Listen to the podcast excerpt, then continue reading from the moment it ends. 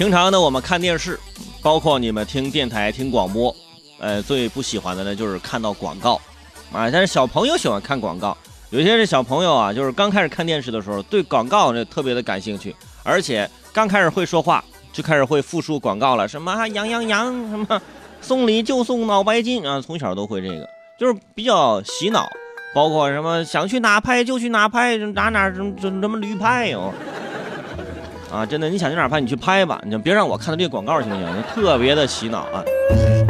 就我一直就想着如何让我们这广告有一些更新颖的一些形式，别是通过什么视频啊，就看看这个广告啊，听过这个呃广播来听广告，特别是现在那些视频网站啊，哎呦，前面这广告是越来越长了啊，前面广告一分二十秒的广告。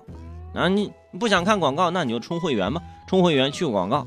但是你想啊，啊，我有钱充会员，我就不用看你的广告。但是我连会员都没钱充，我看你的广告，我更没有钱买你的产品呢，是吧？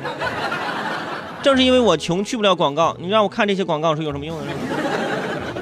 啊，它是一个悖论啊。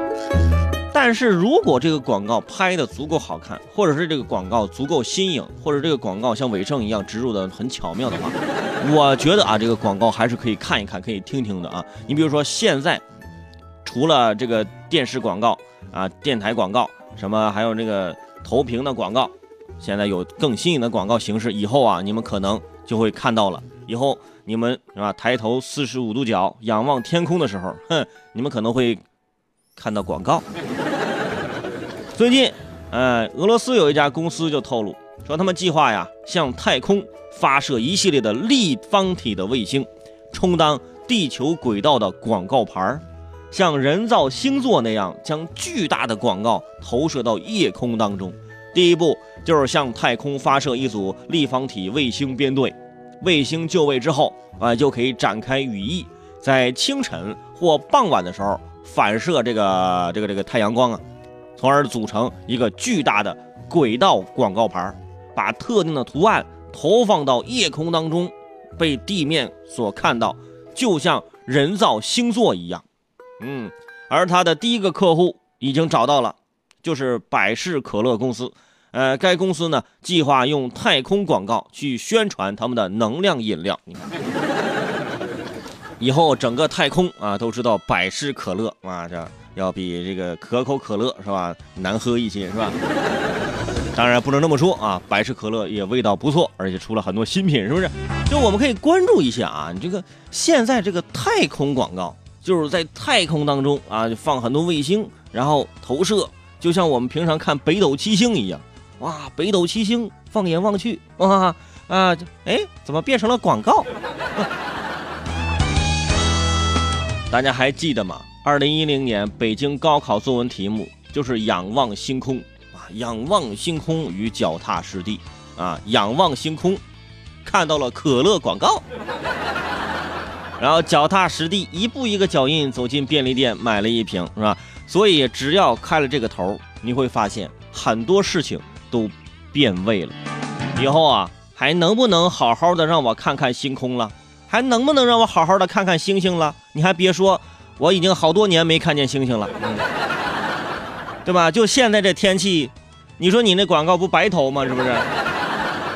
你什么时候晚上抬头你能看见星星啊？啊，小时候能看见，现在越来越少了啊！由于现在空气啊，这个是吧？这个霾啊，有的时候它会影响这个天气，是吧？你会看不到，哎。所以啊，我觉得这个第一个吃螃蟹的人呢，可能是做了一个大胆的尝试，哎，咱先试试，你说万一要成功了呢？是不是？以后啊，如果说这个太空广告真的可以做大做强的话，咱以后抬头晚上看星空，啊，仰望星空的时候，左边的广告啊亮灯的是可乐啊，右边亮着芬达，是吧？到时候天上还闪烁的不一定是星星啊，可能是卫星上的广告。研究气象星座的朋友都懵了啊，这北斗七星像勺子，那旁边那个像可乐瓶的那个星星，那是啥星座呢？哎，你说着说着咋还变成薯片的形状了呢？如果这样的话呀，我们真的要被广告三百六十度包围，真的无死角。手机上到处是广告，路边到处是广告，抬头天上还是广告，睡觉的时候周公可能还在梦梦中，就给你打个广告，是吧？周公解梦一次十块，年卡八折，支持手机支付，是不是？不过你仔细思考的话，那好像很多科技电影里，哎，也没有用卫星打广告这一说。这证明未来几年应该还不会出现。再说了，毕竟，是吧？毕竟是俄罗斯的公司啊，俄罗斯这高科技的研究啊，的确，嗯哼，对吧？咱就不直说了，是吧？希望你们能好好的享受莫斯科郊外的夜晚，是不是？